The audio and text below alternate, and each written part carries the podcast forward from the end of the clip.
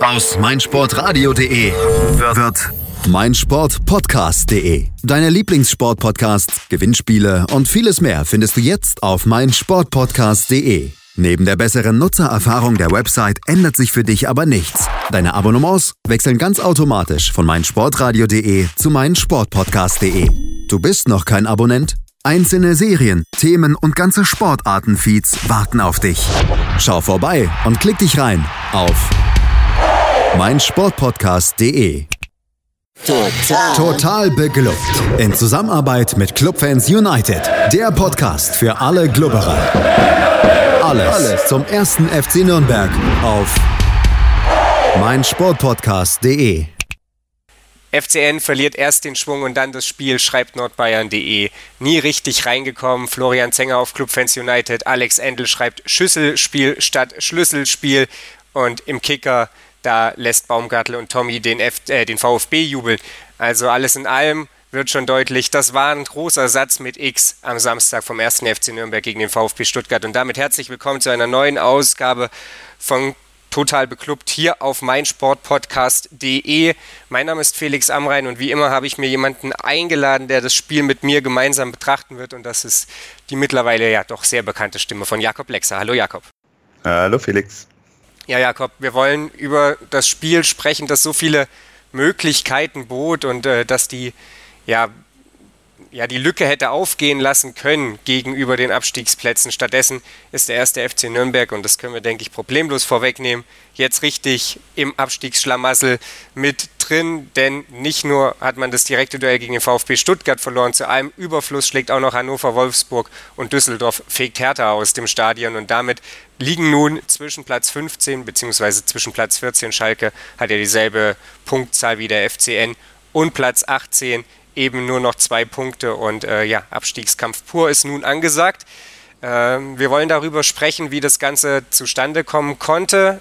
Du bist äh, derjenige, der das Spiel gesehen hat. Ich äh, freue mich immer noch darüber, dass Sky Go momentan keine Wiederholungen zeigt. Äh, nichtsdestotrotz, ähm, ja, gibt es, glaube ich, nicht so viel, was ich verpasst habe. Und das ist äh, weniger schön als vielmehr traurig. Lass uns mal mit der Aufstellung anfangen. Da gab es nicht so viel Änderung. Die größte Überraschung Vielleicht abgesehen davon, dass dann eben auf einmal Rhein wieder in der Startelf stand und nicht Petrak, war tatsächlich, dass Yuya Kubo nicht mal auf der Bank saß, oder? Absolut. Und man hat es ja, glaube ich, vor dem Spiel sich schon denken können. So richtig kreatives Mittelfeld haben wir jetzt nicht aufgestellt mit Behrens, Fuchs und Rhein. Da habe ich mir noch gedacht, mei, der arme Rhein mit seinen 21 Jahren, zweiter Einsatz von Beginn an, vierter Profi-Einsatz. Und er ist der, der unser Spiel nach vorne irgendwie gestalten muss, weil Fuchs und Behrens ja doch eher die Arbeiter sind. Jetzt trifft es zwar auf Rhein halt eigentlich auch zu. Und dann schaut man auf die Bank und sieht, okay, Löwen ist verletzt, das haben wir vorher gewusst. Und dann gibt es eigentlich nur noch Kubo. Vielleicht mit Abstrich noch Palacios. Aber Kubo ist halt dann doch ein Spieler, den man da erwarten könnte. Da bleibt sich halt Kölner treu. Wahrscheinlich hat er schlecht trainiert. Das kennen wir aus dem, aus dem letzten Jahr oder in den letzten anderthalb Jahren auch. Wenn das Spieler immer mal wieder aus dem Kader rutschen, wenn sie mal unter der Woche vielleicht nicht so gut agiert haben, ich erinnere mich da auch an Srelak zum Beispiel, der nach der Ishak-Verletzung Stamm gespielt hat und im Spiel darauf nicht im Kader stand. Der ist da sehr konsequent. Aber wenn man halt überlegt, was muss man, was hat man für einen Gegner, was muss man da bringen, dann ist so ein Denkzettel eventuell auch nicht angebracht. Also ich muss sagen, so Petrak verstehe ich, weil der macht noch weniger mit dem Ball, aber das war schon sehr, sehr unkreativ und ja, ich habe nicht so ganz gewusst, wie der Plan ist, mit der Mannschaft Stuttgart auszuhebeln. Auf der anderen Seite, wenn man so ein bisschen drüber nachdenkt, passt es natürlich in den jüngsten Trend. Kubo auch gegen Augsburg 90 Minuten auf der Bank erlebt. Äh, der Kicker schrieb ja neulich auch Kölner die erste Kubo-Krise. Also mal gucken, in welche Richtung das jetzt führt. Äh, wir müssen aber eigentlich, du sprichst es an, angesichts der Kreativität, die so ein bisschen im Mittelfeld jetzt abhanden geht, ähm, natürlich hoffen, dass sich das da wieder so ein bisschen zusammenrauft und dass Julia Kubo auch einfach wieder äh, zu, zu einer besseren Form findet, als er sie zuletzt gehabt hat. Dann lass uns aber direkt mal ins Spiel reingehen. Du hast es gesagt, wie das Ganze dann aussehen sollte, das war nicht so richtig klar und es wird, denke ich, anhand der Spielbesprechung gleich auch noch klarer werden, dass es äh, nicht so richtig ja, aussehen konnte. Ähm, in diversen Spielberichten, die ich gelesen habe, war es zumindest so, dass man den Eindruck hatte, dass der FCN zumindest noch engagiert und druckvoll begann. Dass das Ganze, ja, zumindest erstmal in die richtige Richtung loslief. Äh, war das ein Eindruck, den du so auch gewonnen hast? Nee, ich, ich würde noch mal einen halben Schritt zurückgehen, weil ich, man muss sich mal überlegen, wo kommt Stuttgart her? Und Stuttgart hat in den letzten Spielen relativ gut begonnen, hat da eine Chance vergeben und, und oft im direkten Gegenzug ein Tor kassiert. Und so habe ich mir halt gedacht, wenn wir daheim spielen, wir spielen gegen Stuttgart, dann müssen wir auf ein Tor drängen, weil ich habe das Gefühl, egal ob das ein 0-1 oder beziehungsweise ein 1-0 für uns, ein 1-1 oder ein 2-1 oder vielleicht sogar ein 1-2, egal wann wir das Tor schießen, die fangen total das Wackeln an. Und Kölner hat halt auch angesichts der Personallage wahrscheinlich, aber der hat aufgestellt mit erstmal hinten sicher und nach vorne geht dann schon irgendwas. Das, das ist für mich ein Grundfehler und das war in der ersten Halbzeit die würde ich jetzt insgesamt ja definitiv die deutlich gelungenere aus unserer Sicht war, aber die war immer noch nicht gut. Es waren viele Ballverluste dabei. Es, es war ein relativ spritziger Start. Misijan hatte so zehn Minuten oder eine Viertelstunde, wo man das Gefühl hatte, er ist der beste Mann am Platz. Aber das hat halt auch echt nicht viel bedeutet, sondern hat einfach nur bedeutet, dass er ein, zwei Dribblings angezogen hat, ein, zwei Mal wirklich mit im Raum angespielt wurde und auch ein bisschen was irgendwie den Ball wollte und was damit anfangen konnte.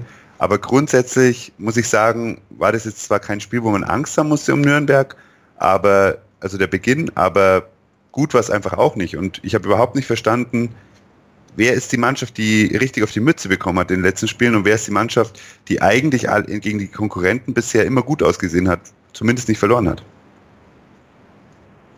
Du sprichst was an, was äh, Alex Endel dann in seiner Kurzzusammenfassung des Spiels auch schreibt man war so ganz gut im Spiel oder ganz okay im Spiel, aber das war jetzt nichts, was zwingend war. Äh, Alex schreibt, kam zu im Ansatz gefährlichen Szenen, beispielsweise mit Srelak und Kerk.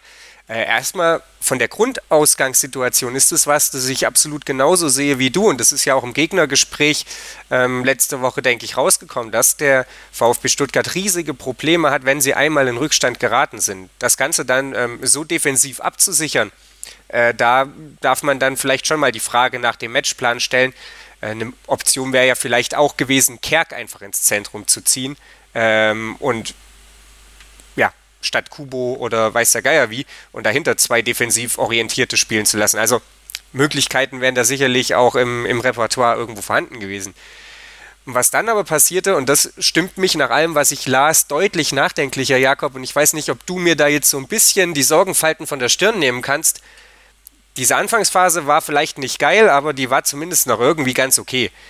Aber dann hat Stuttgart einfach angefangen, sich ins Spiel reinzukämpfen und der FCN wusste überhaupt nicht mehr, was er tun sollte.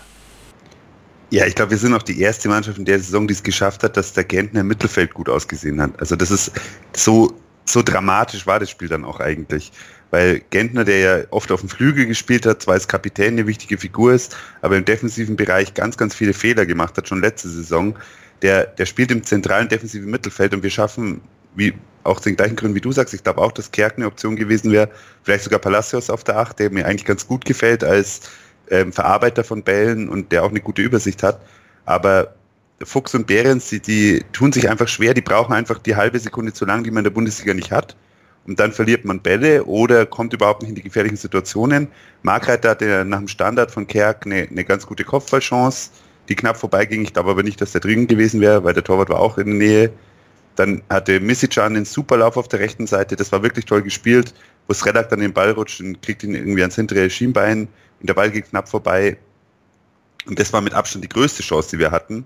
Und dann, dann kam es eigentlich schon zur Gomez-Chance mit der, so kurz vor der Gomez-Chance oder mit der Gomez-Chance, war es dann komplett vorbei mit Offensivspiel auf unseren Seiten. Und da hat man irgendwie gemerkt, statt, das war eine hundertprozentige, die muss er machen. Also ich habe das einfach drin gesehen. Ist nicht passiert, gut. Und dann lässt man die trotzdem weiterspielen. Statt das, das war eigentlich der nächste Nackenschlag für Stuttgart. Man hat sich so gedacht, ja, jetzt läuft es wieder so. Wenn wir irgendwie die gute Mannschaft sind, dann können wir jetzt den, den Nackenschlag hergeben oder vielleicht sogar spielentscheidend mit 1 zu 0 in Führung gehen. Bei Stuttgart ist alles andere als sicher. Und da kam überhaupt nichts. Also es, ist, es war nicht nur so, dass es keinen Matchplan von Anfang an gab, der, der, der mich irgendwie überzeugt hätte, sondern wieder gab es auch überhaupt keine Reaktion auf verschiedene Spielsituationen, die, die stattgefunden haben. Ob das jetzt eine Unsicherheit war bei Stuttgart oder dann ein stärker werden, da haben wir dann auf einmal angefangen, die Bälle nur noch hinten rauszuhauen. Kein Aufbau mehr. Wir haben überhaupt nicht geschafft, Bälle zu halten. Das war, und das war die bessere Halbzeit, ja. Also man hat auch vom Mittelfeld eigentlich gar nichts gesehen. Ich fand, das war ziemlich schwach insgesamt. ich weiß gar nicht, wo ich ansetzen soll. Das ist irgendwie so scheiße. Ähm, du hast es ja gerade schon so ein bisschen angesprochen. Äh, man, man schlug dann die Bälle nur noch raus ich weiß noch, wie ich im Ticker dann las, dass eben Stuttgart dann auch mehr an Ballbesitz gegen Ende der ersten Halbzeit hatte, was vor allem daraus resultierte, dass Nürnberg auch den Ball überhaupt nicht in den eigenen Reihen halten konnte. Ich las dann was von aggressivem Pressing der Stuttgarter. Wo ist denn nun die, die Wahrheit? War das tatsächlich so gut gepresst von Stuttgart oder war es teilweise auch einfach kopflos, was der FCN gespielt hat? Schon ein bisschen was von beiden, wobei das war kein starkes Pressing. Also man kann jetzt nicht sagen, Stuttgart hat nicht Ganzfeldpresse gespielt oder Pressingfallen gestellt oder irgendwas, sondern die sind, die haben einfach mit Einsatz gespielt und ohne Kubo, ohne Ishak, ohne Löwen, vielleicht dann auch eben ohne die noch genannten Palacios und mit Kerke nicht optimaler Form, ist da vorne einfach niemand, dem man den Ball zuspielen kann und der den Ball kontrolliert. Da ist Misicjan der Einzige und auch der neigt halt dazu, kommen in der zweiten Halbzeit im, im Extremfall noch, dann den Ball auch mal zu vertändeln, was okay ist im gegnerischen, in der gegnerischen Hälfte, weil das ist der Einzelspieler, der uns irgendwie gerade den Unterschied macht. Und wir haben in den letzten Wochen darüber geredet, dass unser breiter Kader mit sehr vielen jungen, nicht etablierten Spielern das ein Vorteil sein kann, wenn immer wieder wir den Spieler bringen, der gut in Form ist.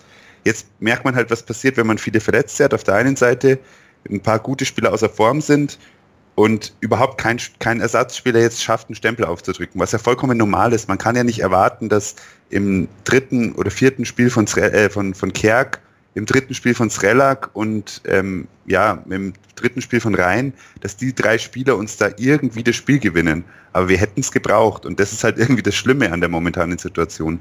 Natürlich wissen, dass mit Ishak im Sturm, mit Löwen im Mittelfeld da schon nochmal was anderes möglich ist. Auch Valentini vielleicht bisschen ballsicherer. Bauer ist so ein Spieler, der kann halt nach vorne auch eigentlich momentan, oder was heißt momentan, ist ja nicht seine Stärke.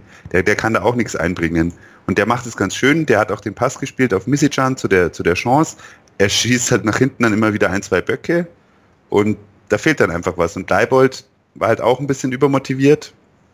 Aber das ist auch sowas, das spielt er auch schon in der ganzen Saison, spielt er ja keine große Rolle im Offensivspiel.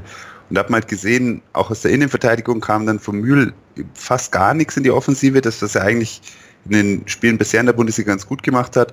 Und auch Markreiter hat, glaube ich, nur einen gezielten langen Ball gespielt, der auch nicht angekommen ist. Das sind halt so Faktoren. Es hat halt einfach kein Spieler irgendwie das Niveau erreicht, das er gebraucht hat, um gegen Stuttgart mitzuhalten. Und wir reden von dem letzten Platz in der Liga mit 24 Gegentoren. Ja, es war alles in allem äh, tatsächlich also offensichtlich gar nicht pralle. Und ähm, ich weiß noch, als ich dann zur Halbzeit auch wieder geschaut habe und sah, okay, es steht 0-0, es gab die große Gomez-Chance, wo ich übrigens auch nicht verstehe, wie er den nicht machen kann. Aber gut, ähm, soll uns dann in dem Moment erstmal recht gewesen sein da hatte ich noch so ein bisschen die Hoffnung, okay, das waren jetzt 45 Minuten für die Tonne, das hatten wir gegen Augsburg auch. Jetzt kann vielleicht hier einfach der Schalter umgelegt werden. Ähm, da gibt es dann den Wechsel, vielleicht eben mit Palacios äh, oder man befreit, weiß ich nicht, äh, Fuchs oder, oder Rhein und bringt vielleicht Petrak. Was mich in dem Moment dann da geritten hat, dass ich dachte, Michael Kölner wechselt zur Halbzeit, weiß ich auch nicht so richtig. Ähm, wie ging es dir nach den ersten 45 Minuten? War da noch Hoffnung da, dass die zweiten 45 besser werden? Ja, natürlich schon. Also ich habe auch, ich habe getwittert, ähm, der Club braucht ein bisschen Kölner Magic für, in der Halbzeit. Und ja, das hätte mit dem Wechsel durchaus gebracht werden können. Es ist halt so, dass alles irgendwie so auch wieder ein bisschen verpufft ist. Ich fand, dass das Fuchs ganz gut im Spiel war. Also man muss halt immer überlegen, was hat man für Ansprüche. Fuchs ist ja momentan, habe ich das Gefühl, der totale Buhmann für alle, weil er kein Auf auffälliger Spieler ist und weil er halt ein Spieler ist, der auch mit dem Ball viele Fehler macht. Aber wir reden halt auch wieder von einem jungen Spieler, der muss halt irgendwie, das ist ein Mitspieler, das ist kein Führungsspieler. Und meine Kritik, die, die trifft ihn da nicht. Und deswegen bin ich halt auch auf der einen Seite wirklich so ein bisschen mit einem Fragezeichen wegen Kölner da gesessen. Auf der anderen Seite war der auch meine einzige Hoffnung, weil ich habe einfach nicht gesehen, wie wir im, im Kader durch eine Einzelaktion in dem bestehenden System die Stuttgarter in Schwierigkeiten bringen, außer die hauen sich selber einen rein, was natürlich immer möglich ist in der aktuellen Saison.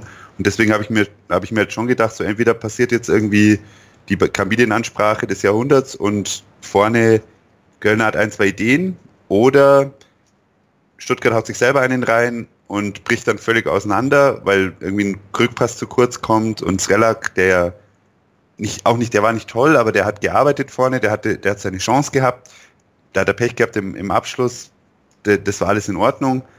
Hätte sein können, dass der einen reinmurmelt vorne, aber so zuversichtlich war ich nicht nach der Halbzeit, definitiv nicht. Okay, wir schauen gleich auf die zweiten 45 Minuten. An dieser Stelle nochmal der Hinweis.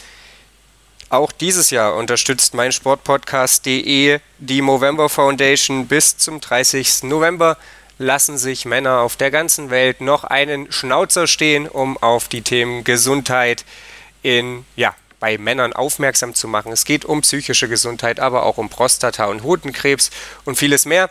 Zu diesem Zweck werden Spenden gesammelt. Äh, auch ihr könnt spenden auf äh, movember.de oder natürlich auch einfach an mich. Ich bin hier der total beklubbt Einzelkämpfer unter den Schnauzer-Typen äh, mopro.co slash fikes. Äh, da könnt ihr eure Spenden hinterlassen und Ansonsten äh, melden wir uns gleich wieder hier bei Total Beklubbt mit den zweiten 45 Minuten auf meinsportpodcast.de. Chip and Charge mit Andreas Thies und Philipp Joubert. Alle Infos zum aktuellen Tennisgeschehen. Um den Platz, am Platz, auf dem Platz. Chip and Charge auf meinsportpodcast.de. Hallo, mein Name ist Heike Drexler, ich bin Doppel-Olympiasiegerin im Weitsprung. Ja, hallo, hier ist Jörg Siefers von Hannover 96. Ja, hi, hier ist Maximilian Hartung, Weltmeister im Säbelfechten. Die Profis am Mikrofon, immer und überall auf meinsportpodcast.de. Nach 45 Minuten stand es immerhin 0 zu 0 aus Sicht des ersten FC Nürnberg und ich denke, das kann man so stehen lassen gegen den VfB Stuttgart. Es war die bessere von zwei Halbzeiten. Das hat Jakob Lexer ja schon im ersten Take äh, so betont. Nichtsdestotrotz verzichtete Michael Kölner in der Halbzeit auf Wechsel und das, obwohl er ein Spielsystem gewählt hatte, das ja so gar nicht funktionierte im ersten Durchgang. Das warf reichlich Fragen auf in allen ja, Spielberichten, die ich gelesen habe, aber ja, man äh, steht dann da auch so ein bisschen ratlos vor dem Fernseher im Stadion, äh, wo auch immer. Und es wurde ja nicht besser, Jakob. Äh, Alex Endel, der schrieb, dass der Club dann engagierter aus der Kabine kam, die Torchancen nichtsdestotrotz auf Stuttgarter Seite lagen. Und ja, so nahm das Unheil dann irgendwie seinen Lauf und letzten Endes ging Stuttgart dann folgerichtig, Fragezeichen, in Führung folgerichtig im, im Gesamtverlauf ja. Jetzt muss man natürlich, darf man nicht unterschlagen, dass in den ersten zwölf Minuten Nürnberg zwei Chancen hatte, wo Fuchs auch eine ganz gute Rolle gespielt hat. Ich fand, da, da hat er Anzeichen gezeigt, wie man, wie er, wie sein Offensivspiel so ein bisschen ausschauen kann. Da ist er wirklich auch einmal ins Tripling gegangen, gleich nach der Halbzeit, hat einen Querplatz gespielt, Srelak lässt durch und Behrens schafft halt nicht mal ansatzweise einen gefährlichen Abschluss. Und dann in seiner größten Stärke hat er, hat er den Ball gewonnen in der 55. Und Kerk hat halt, er hat abgeschlossen, Zieler hat ihn zwar zur Seite ab, abgewehrt, Misicjan hat, hat dann nicht mehr einen Abschluss geschafft, aber das waren so die, schon die Highlights irgendwie, deswegen es, es widerspricht ein bisschen unserer Ankündigung, dass die zweite Halbzeit noch schlechter war, aber dann ausgerechnet mit dem Spielerwechsel Palacios für Kerk hat dann Gomez wieder eine Chance gehabt, direkt eine Minute später und ab da ist es dann wirklich aus Nürnberger Sicht nur noch bitter gewesen, weil da hat Stuttgart dann, ich sage jetzt auch mal in Anführungszeichen, Sturmlauf gemacht, weil im Endeffekt haben die auch nicht, haben die auch nicht oft geschafft, in, in die gefährliche Zone zu kommen, haben dann halt ihre Standards genutzt, von denen sie insgesamt viele hatten. In der 68. Minute war es die, glaube die sechste Ecke, so um den Dreh rum und Mai, wenn man halt insgesamt neun Ecken zulässt, braucht man sich nicht wundern, wenn zwei Tore fallen. Das, das klingt ein bisschen einfach als Erklärung, ist aber halt auch wirklich so. Es war ja so, und ich denke, da können wir beide Tore so ein Stück weit zusammenfassen, dass man den Rückraum einfach überhaupt nicht unter Kontrolle hatte. Und das ist ja eigentlich Fußball einmal eins. Wie erklärst du dir das? Das war letztes Jahr schon öfter mal unser Problem. Ich habe mich gerade am Anfang von der Saison in der Hinrunde gewundert, wie oft es Abschlüsse gab, nachdem der erste Ball abgewehrt wurde und der zweite Ball wurde scharf gemacht. Das war auch teilweise noch in der Rückrunde unsere Schwäche. Habe ich in der Bundesliga bis jetzt noch nicht so stark beobachtet, aber da hat man es halt wieder gesehen. Sehr, sehr viele Spieler decken sehr, sehr viel Raum ab in, im, um den 5-Meter-Raum, wo ja theoretisch ja der Torwart auch noch da wäre, als, als großer Joker, der ja mit der Hand hin darf. und um Elfmeterpunkt ist alles frei und das ist halt dann fatal. Im ersten Fall funktioniert es halt überhaupt nicht. Da, da gibt es dann einen, einen Volleyabschluss nach, nach der Abwehr und im zweiten Fall ist halt dann der Ball ja nicht geklärt worden, als, als Misijan die Chance hatte. Und da ist er dann, das ist dann am allerschwierigsten zu verteidigen, weil da macht ja jeder Abwehrspieler zwei Schritte raus in der Zeit, in der halben Sekunde, Sekunde, die die Misijan den Ball da verliert. Und dann ist er überhaupt nicht mehr, mehr in Position und der Tommy hämmert das Ding halt dann auch schön in den Winkel, kann man überhaupt nichts sagen. Und dann ist das Spiel halt vorbei. Also ich würde aber behaupten, das Spiel ist auch nach 0-1 schon vorbei, wenn der Spielerwechsel Petrak für Behrens kommt. Also ich weiß nicht, wer das verstanden hat, aber das ist so also aus spielerischer Sicht und auch aus Führungsspielersicht schon echt ein fatales Zeichen. Also sorry, ich bin Fan von Michael Kölner, ich verteidige den, wo ich ihn verteidigen kann. Dafür sehe ich keine, keine Entschuldigung. Also sorry, keine Ahnung. Ich weiß nicht, inwiefern du das äh, vielleicht auch vor dem TV beobachten konntest. Alex Endel schrieb ja in seiner Analyse, dass das womöglich eine Reaktion auf eine nicht eingehaltene taktische Anweisung war, weil Kölner mehrfach Behrens nach vorne beordert hat, äh, das Behrens aber scheinbar nicht umgesetzt hat. Ähm, eine Einschätzung, die du, die du teilst oder einen möglichen Erklärungsansatz, den du verstehen würdest? Hänge mich nicht so sehr an der Auswechslung von Behrens auf, als an der Auswechslung Petrak für Behrens. Was soll Petrak denn beim 0 zu 1 bringen? Also natürlich hätte mich äh, mein Aufreger, er hatte, glaube ich, einen Abschluss direkt nach seiner Einwechslung. Da habe ich mir dann schon gedacht, okay, wenn der jetzt getroffen hätte, dann wäre ich auch der dümmste Fan vom Fernseher gewesen, aber dann hätte Köln natürlich recht gehabt. Aber was für ein Zeichen sendet es an die Mannschaft, wenn ich den Kapitän runternehme, wenn der taktische Vorgaben nicht einhält? Grundsätzlich ein richtiges Zeichen. Jeder ist, jeder hat Aufgaben zu erfüllen, der Trainer ist der Chef und das finde ich verständlich.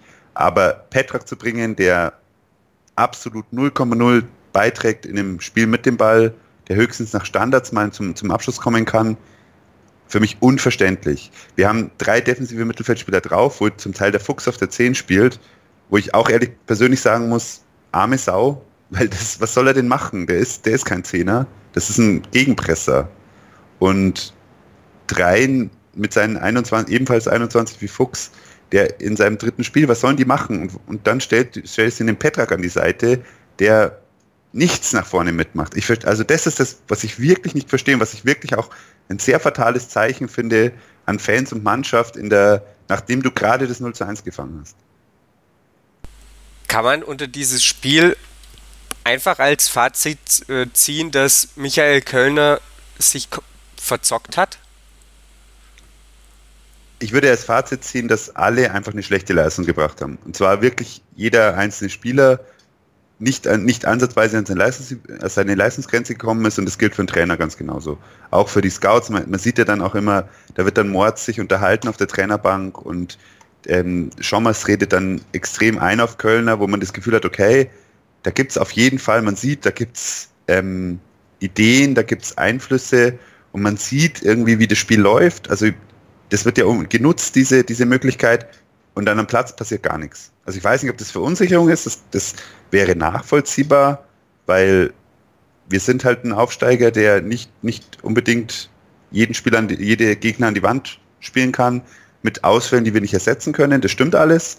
Aber es war halt auch wirklich mutlos von, von vorne bis hinten und leistungstechnisch hat Kölner definitiv seinen Beitrag geleistet, dass das Spiel verloren wurde und das ist halt ärgerlich für ihn, ärgerlich für uns. Aber ich weiß auch nicht, was der beste Plan gemacht hätte mit einer Mannschaft, wo halt auch keiner so wirklich reinkommen ist. Wobei man auch nochmal dazu sagen muss, warum Knöll keine Sekunde spielt, ist auch wirklich bedenklich und unverständlich. Ja, ich glaube, das ist tatsächlich das größte Fragezeichen. Also Pereira kommt dann, nachdem es 2-0 steht, da kann man sich dann gefühlt irgendwie auch schon schenken. Ich glaube, Tim Leibold war es ja, der gesagt hat, als es 0-2 stand, war das Spiel vorbei. Da waren die Köpfe bei uns dann auch weg. Also, äh, aber dass dann eben nicht offensiv gewechselt wird nach dem 1-0. Dass Palacios für Kerk vorher kam, völlig nachvollziehbar. Positionsgetreuer Wechsel haben wir in dem Spiel davor auch schon gesehen. Kerk kann einfach noch nicht über 90 Minuten gehen. Alles gut. Ähm, aber warum dann Knöll beispielsweise die ganze Zeit auf der Bank schmort, äh, warum Pereira kommt, nachdem das Spiel verloren ist, das sind so die, die großen Fragezeichen. Und nach dem, was ich jetzt eben, eben las und so ein Stück weit auch von dir ähm, den Eindruck gewonnen habe, es waren nicht so die, die Inputs von außen da, was wir ja neulich schon mal äh, kritisiert haben, dass da Michael Kölner außerhalb der Halbzeitansprache irgendwie scheinbar nicht den Einfluss auf die Mannschaft nehmen kann. Ja, das ist eine ganz bedenkliche Situation gerade in, in dem Bereich, weil wir haben halt sehr darauf gesetzt vor der Saison, egal wie es läuft, dass Kölner halt schon auf einem hohen Niveau coacht. Und was man halt sagen muss, ist, dass Kölner auf den trifft genau das gleiche zu wie auf jeden Einzelspieler. Wir haben keine Bundesliga-Erfahrung oder kaum Bundesliga-Erfahrung. Wir haben Spieler, da kann man drei, vier, fünf gute Spiele erwarten. Bei manchen können wir 15 bis 20 gute Spiele erwarten, aber wir haben keinen Spieler, bei dem wir 34 gute Spiele erwarten können. Und das ist halt so eine schwierige Gemengelage. Ich möchte, ich habe jetzt schon ein paar Mal die Ausfälle genannt und ich sehe das schon als sehr großen Grund. Ich glaube, einen, einen Spielmacher wie Löwen im, im zentralen Mittelfeld, ein Spielmacher wie Kuba auf der 10, der, der Chancen zuspitzen kann, das sind einfach sehr wichtige. Ein Mann vorne drin, der sowohl den Ball halten kann, auch, als auch sich komplett aufarbeitet, das ganze Spiel und trotzdem in der 80. Minute noch ein Tor schießen kann mit Ishak. Das ist für uns einfach sehr, sehr schwer ersetzbar. Wenn man aber ein Spiel hat, wo man sowieso so schwer in die Zweikämpfe kommt und man hat auf der Bank einen Knöll sitzen, der von Anfang an für Ishak als Ersatz auch nicht gut war, aber der sich zumindest den Arsch aufreißt und der vorne was zeigt, ähnlich wie Srelak, das wäre doch mal eine Möglichkeit gewesen, einen, einen bulligen Zweiersturm da vorne einzusetzen. Oder wie du vorhin gesagt hast, schon Kerk auf die 10 oder auf die 8 sogar. Das ist ein guter Kicker, der hat, der hat schon viel Erfahrung in sehr guten Systemen, der ist in Freiburg gut ausgebildet worden. Das hätte man dem schon zumuten können. Wegen mir sogar Palacios, der hat auch eine, eine gute fußballerische Ausbildung.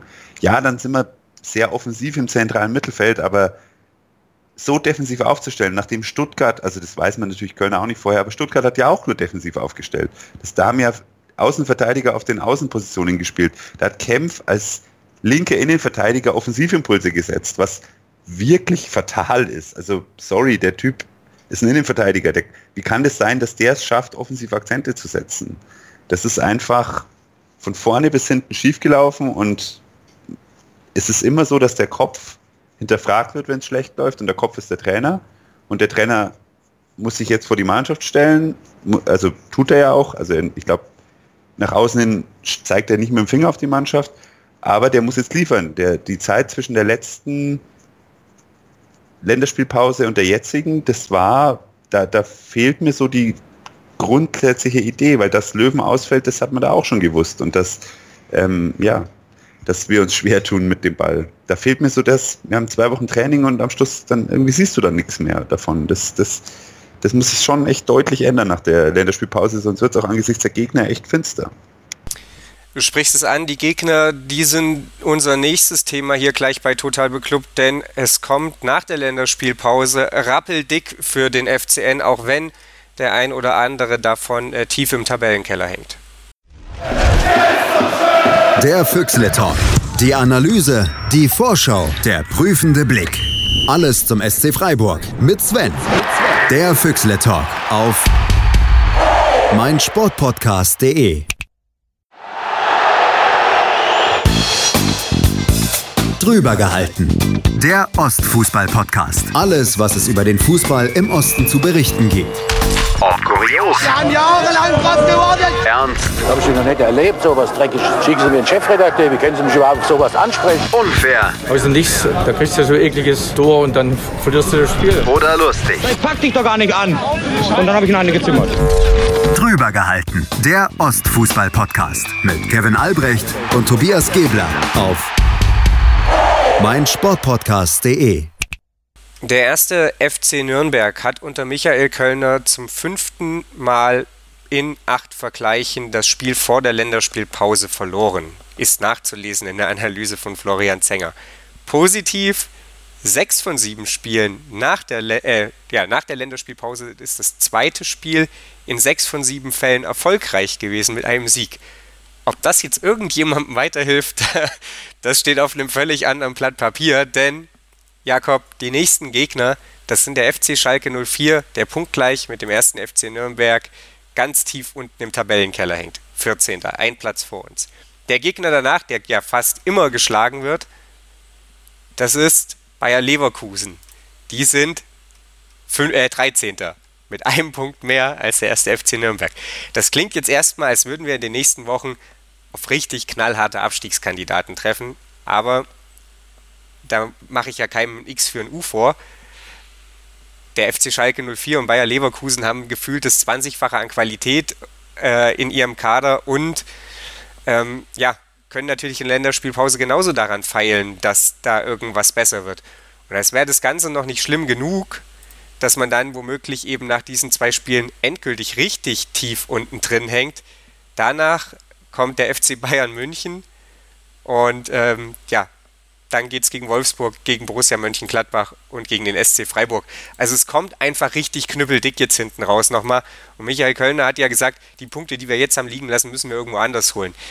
Ich muss zugeben, ich flüchte mich jetzt so ein Stück weit in, in Zweckoptimismus, aber richtig überzeugt davon, dass wir jetzt hier noch großartig Punkte holen, bin ich nicht. ja, dann stehe ich halt jetzt für den Optimismus. Ich würde sagen, wir haben Gegner jetzt, die denen können wir den Ball überlassen, das ist vergleichbar mit dem Spiel in Augsburg. Da haben wir ja besser ausgesehen als in den Auswärtsspielen oder auch dem Heimspiel gegen Hoffenheim, die Auswärtsspielen in Dortmund und Leipzig. Das sind Mannschaften, die selber mit dem Ball Schwierigkeiten haben, die auch formtechnisch, und da muss man die Bayern ja auch dazu nehmen, nicht super drauf sind. Die sind schlecht in die Saison geleistet, äh, gestartet und Schalke hat sich jetzt eine 0-3-Niederlage geleistet gegen Frankfurt, wo man halt auch sagen muss, ja, gegen die haben wir halt auch 0-0 gespielt. Also ich glaube. 1-1. Verzeihung, 1-1, ja, das habe ich verdrängt. das war ein schönes 1-0, das stimmt. Ähm, gegen die hätten wir ja eigentlich gewinnen, gewonnen, weil Nachspielzeit interessiert ja keinen. Nein. Und ich glaube schon, dass da was grundsätzlich drin ist. Aber was drin sein gegen Schalke, Leverkusen, Bayern, Wolfsburg und Gladbach heißt halt vielleicht ein Punkt.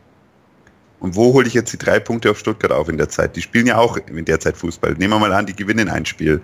Da müssten wir sechs Punkte holen in den nächsten vier Spielen oder drei Spielen. Und das ist halt schon, schon hart. Auf der anderen Seite, was hilft's denn? Also wir werden jetzt nicht den Laden zumachen. Wir müssen schauen, dass wir eine annehmbare Punktzahl bekommen vor der Winterpause, um nicht da schon abgeschlagen zu sein. Eine annehmbare Punktzahl wäre aus meiner Sicht alles ab 17 Punkte. Wir haben momentan 10. Das heißt, wenn man jetzt sagt, okay, Freiburg muss man daheim schlagen, ich weiß, da bist du jetzt nicht der allerzuversichtlichste Mensch auf der Welt, dann müssen wir ja, dann müssen wir halt mindestens noch einen Sieg und einen Punkt holen in den anderen Spielen. Und da bin ich gespannt, was, was Kölner uns da anbietet und, und seinen Spielern auch im Training antrainieren kann, dass das funktioniert, weil normalerweise gewinnst du halt nicht gegen Schalke und Leverkusen. Ja, unsere Hoffnungen ruhen also darauf, den VfL Wolfsburg zu schlagen und irgendwo noch einen Punkt mitzunehmen. Ähm, aber jetzt mal alle theoretische Rechnerei weg. Was muss denn anders werden beim ersten FC Nürnberg? Natürlich, viele Hoffnungen ruhen darauf, dass die Verletzten zurückkommen in der Länderspielpause. Es sind quasi auch keinerlei Spieler ähm, ja weg. Also man muss nicht großartig Spieler entbehren. Dummerweise natürlich jetzt gerade zwei Mittelstürmer. Äh, Srelak ist ähm, mit der anderen Nationalmannschaft dann unterwegs und ähm, Knöll ja mit der U21. Und das ist natürlich suboptimal, aber trotzdem hat Michael Kölner beinahe den kompletten Kader zur Verfügung, kann, sofern Ishak jetzt ähm, wieder fit ist, dann eben mit ihm im System proben. Wo sind die, die größten Baustellen, wo sagst du, da müssen wir als allererstes dran drehen? grundsätzlich sehe ich so, dass am einfachsten ist, nach Standards zu treffen. Und das ist am einfachsten zu trainieren, Torgefahr da zu generieren. Und das ist mal das Erste. Wir müssen in Standards bekommen. Das geht durch Einzelaktionen oder durch, durch auch rausgespielte Chancen. Man muss irgendwie in die gegnerische Hälfte kommen, um eine Ecke zu bekommen, das ist vollkommen klar. Und dann muss man halt versuchen, die zuzuspitzen. Da haben wir eigentlich Leute da, genug, genügend Leute auch da, die das ähm, für uns machen können. Dann, wenn man halt spielerische Defizite hat, braucht man halt einen genauen Plan. Es ist halt die Frage, was ist jetzt in zwei Wochen möglich? Wir werden jetzt nicht umstellen auf Super Pressing, das haben wir die ganze Saison nicht gespielt. Ich würde mal unvorsichtig behaupten, das ist nicht mehr drin in der Hinrunde. Wir werden keine Pressing-Mannschaft. Das heißt, wir müssen versuchen, geordnet den Ball von hinten rauszuspielen. Momentan in der momentanen Aufstellung würde ich sagen, auch mit flachen Pässen. Und dann brauchen wir halt Ideen, wie wir Missichan, wie wir Kerk, wie wir eventuell auch Kubo da vorne in Aktion bringen, damit wir in Abschlusssituationen kommen. Und da gilt es dann halt auch, und vielleicht war das ja so ein Punkt vom Kölner, warum er Behrens ausgewechselt hat, da muss halt dann ein Behrens auch nachrücken. Wir brauchen eine zweite Welle, die dabei die Zweitbälle gewinnt oder die in Abschlusssituationen kommt. Wenn ein Srelak in den Strafraum zieht, dann brauchen wir einen Spieler, der auf 11 Meter steht und wir brauchen zwei Spieler, die außerhalb vom Strafraum lauern, damit wir eben Chancen zuspitzen können. Weil mit einem Mann im Strafraum werden wir bei Flanken oder auch bei Flachpässen keine Chancen generieren können. Das ist nahezu unmöglich. Also es ist ja wirklich einfach so. Wir müssen den Strafraum besetzen. Ich denke mal, wenn er da anpackt, vielleicht sehen wir ja auch wirklich dann, es hat Pereira mal wieder ein paar Chancen bekommen. Vielleicht trainiert er wirklich gut momentan. Ich find, fand ihn auch gegen Rostock vor allem eine große Katastrophe im taktischen Bereich, auch wenn ich wirklich sehe, okay, das ist halt so ein Spieler, der kann mal ins 1 zu 1 gehen, der kann Ecken und, und Freistöße rausholen, Misijan genauso. Am meisten Hoffnung habe ich, dass Kerk Woche für Woche stärker wird und sich akklimatisiert. Und der war vor der Saison schon ein Spieler für mich, der uns sehr viel geben muss, damit wir eine Chance haben, in der Liga zu bleiben. Misicanis hat da so ein Counterpart jetzt, im Gegensatz zur letzten Saison sind da die Flügel eigentlich ganz okay besetzt für uns. Und da muss man halt schauen, was man da machen kann. Aber nur den Ball nach vorne schießen und auf 1 gegen 1 Situationen zu warten oder irgendwie drei, vier Abschlüsse im, im Spiel zu haben, das ist halt einfach viel, viel zu wenig und wird auch weiterhin zu wenig sein, weil den Druck, den Gegner aufbauen können, es ist vielleicht bei Schalke wirklich eher eine individuelle Frage als eine spieltaktische Frage, weil die spielen sich jetzt auch nicht tausend Chancen raus. Aber gegen Leverkusen kann es halt schon richtig dahin gehen und gegen, gegen die Bayern, weil das ist halt schon schnelleres Spiel gepaart mit viel höherer Qualität im Offensivbereich. Da hilft es uns halt eventuell nicht mal was, wenn wir zwei Tore schießen würden. Also ich kann mir halt einfach vorstellen, dass wir gegen Leverkusen die Bayern halt auch drei plus Tore fangen. Ja, sehe ich ehrlich gesagt genauso. Also gerade vor der Leverkusener Offensive kraut's mir, wenn ich daran denke, aber das ist... Wenn sie Bock haben. Wenn sie das Bock halt, haben, ja. ja das ist, das ist halt Montagabend, genau Mensch, da, wer hat ja. da nicht Bock? Also stimmt, das, wollte, das sollte noch mein positiver Punkt sein. Wir haben wieder eine Zweitliga-Anstoßzeit. Ja. ja, aber du sprichst was an, was ich glaube ich auch für sehr, sehr wichtig erachte neben Standardsituationen, nämlich das Besetzen des Strafraums. Äh, das ist jetzt mehrfach schon zur Sprache gekommen, auch bei uns, auch in Entenmanns Ecke und auch in den Analysen von Florian Zenger. Der FCN kriegt es überhaupt nicht auf die Kette, Flanken zu verarbeiten. Und zwar wirklich überhaupt nicht. Also die Flankenquote ist derart schlecht, äh, dass man da wirklich mit Abstand letzter ist. Auch was an Abschlusschancen, die im Strafraum entstehen, angeht, ist man letzter. Und das eine bedingt ja auch so ein bisschen das andere. Also einfach mal dieses Besetzen des Strafraums, dass man daran arbeitet, das wäre für mich, glaube ich, tatsächlich äh, einer der wichtigsten Punkte. Aber da ist dann eben auch die Frage, ähm, muss man dafür vielleicht nicht ein Stück weit vom Spielsystem abweichen oder muss man womöglich sogar jemanden auf die Bank setzen, den man da eigentlich gar nicht haben möchte? Und das sind halt die großen Fragezeichen, die da jetzt so ein bisschen über dem Ganzen schweben, wenn man mich fragt. Genau, und das Problem ist halt auch, wenn du eine Flanke reinschlägst, es ist ein Mann im Strafraum, auf den kommt die Flanke normalerweise nicht, weil wir haben keinen, keinen sehr guten oder wir haben nicht mal einen guten Flankenspieler momentan, dann köpft jemand oder klärt der Verteidiger Flank, eine Flanke, ohne dass er unter Druck ist, dann klärt er die in der Bundesliga auch dahin, wo kein Nürnberger steht. Also das ist halt, so einfach ist es halt. Und da muss man halt einfach schauen, wie kann man das besetzen. Ich glaube nicht, also ich finde weder Valentini, gut, der ist sowieso verletzt, Bauer, Leibold sind keine guten Flankenspieler, Leibold noch eher über Flachpässe. Das ist alles nicht schlimm. Man kann auch überlegen, ob man generell defensiver spielt und dann ganz, ganz schnell nach vorne. Ich habe gegen Stuttgart Ansätze gesehen, wo ich das Gefühl hatte, das war so ein bisschen die Idee, dass man die drei da vorne einfach mit, mit Flachpässen hinten raus, schnellen Flachpässen in Szene setzt. Das ist aber halt auch kein Spieler bei uns. Also wahrscheinlich sind Mühl und Markreiter besser in solche Pässe spielen als Behrens und Fuchs. Das ist halt auch dann problematisch. Da bräuchten wir halt Löwen. Die Frage ist, kommt der zurück? Dann schaut unser Spiel, glaube ich, schon wieder deutlich anders aus.